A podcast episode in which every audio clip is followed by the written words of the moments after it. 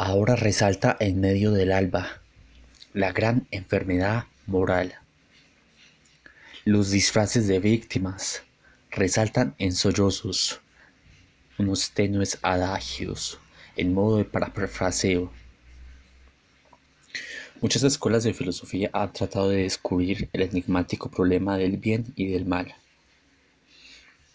Pero ahora se tiende a conocer de una forma tan subjetiva que resulta algo superfluo por el lago de intereses del que beben las personas que osan conocer qué es bueno y qué es malo, solo porque les conviene. ¿Realmente lo moralmente bueno es bueno porque me conviene o porque esa es su naturaleza? La voluntad de ahora, una adaptativa a la sociedad, enferma por su inconformismo. Pero para mí, ¿qué es la voluntad?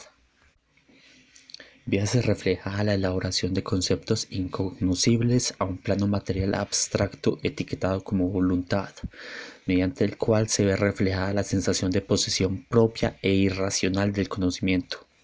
Conocimiento el cual solo se presenta a través de capas, necesidad y satisfacción.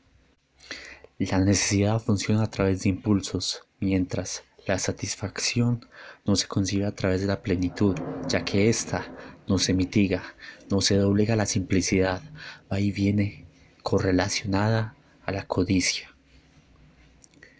Dicha fuerza que se aleja de la naturalidad primaria del ser, el conocer y cuestionar, para en base a supuestos formar un deseo del concepto y trazarlo en base a la nueva naturalidad, cuya cual se aleja de lo absoluto. Para esta no hay algo absoluto, la noción de los conceptos verdaderos se ven alterados por el manto que los transporta a lo cognoscible, a nuestro ser. La voluntad adaptativa se ejerce a sí misma, nutriéndose pues del creer. Esta se reafirma en base a lo ideal, mas en cambio genera esa alusión al yo individual, a la vez que elimina el yo natural. Hay pues un ser que conoce pues lo absoluto, mas dicho ser se ve nublado por el engaño que ejercen los sentidos en la realidad tangible.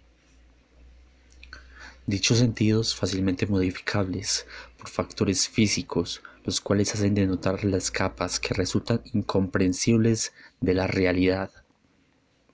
Dichas capas nutridas por lo absoluto del sufrimiento y todo lo que eso genera, en la perspectiva un tanto infantil de la multitud alejándolos del sufrimiento, más bien brindándoles pequeños fragmentos de malestar por el incumplimiento de sus pasiones.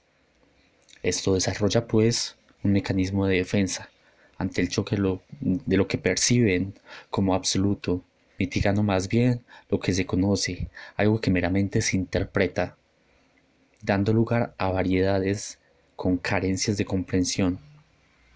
Lo absoluto, pues, hace parte del sufrimiento, ya que éste y el arte doblegan a la voluntad a su antojo, por lo invariable que resulta. El sufrimiento como tal aparenta ser inmutable. Lo que resulta ser mutable del sufrimiento es el grado de conciencia que se da a este. Mas en cambio el arte es una necesidad natural que se aleja del interés. Entre más consciente se es ante el sufrimiento, este demuestra que solo se doblega ante la indiferencia, una indiferencia notoria para lo absoluto. De esta forma se organizan las capas que cubren el ser, guiando lo absoluto en, el entendimiento de los patrones que conforman una verdad. Ahora bien, ¿qué sucede con, con la pseudo moral actual? Los problemas del pasado corroen la mentalidad de los colectivos del presente, que usan esos problemas para intereses mediocres en base al odio.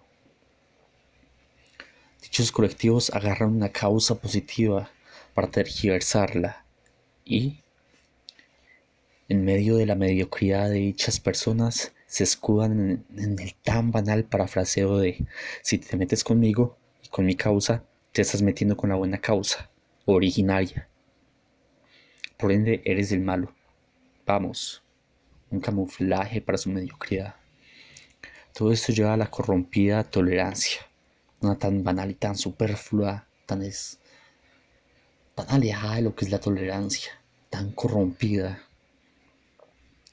Una tan superflua tolerancia en la cual tienes que limitarte a callar, ya que las verdades comprobadas ofenden a la muchedumbre, son frágiles, son de intelectos pobres.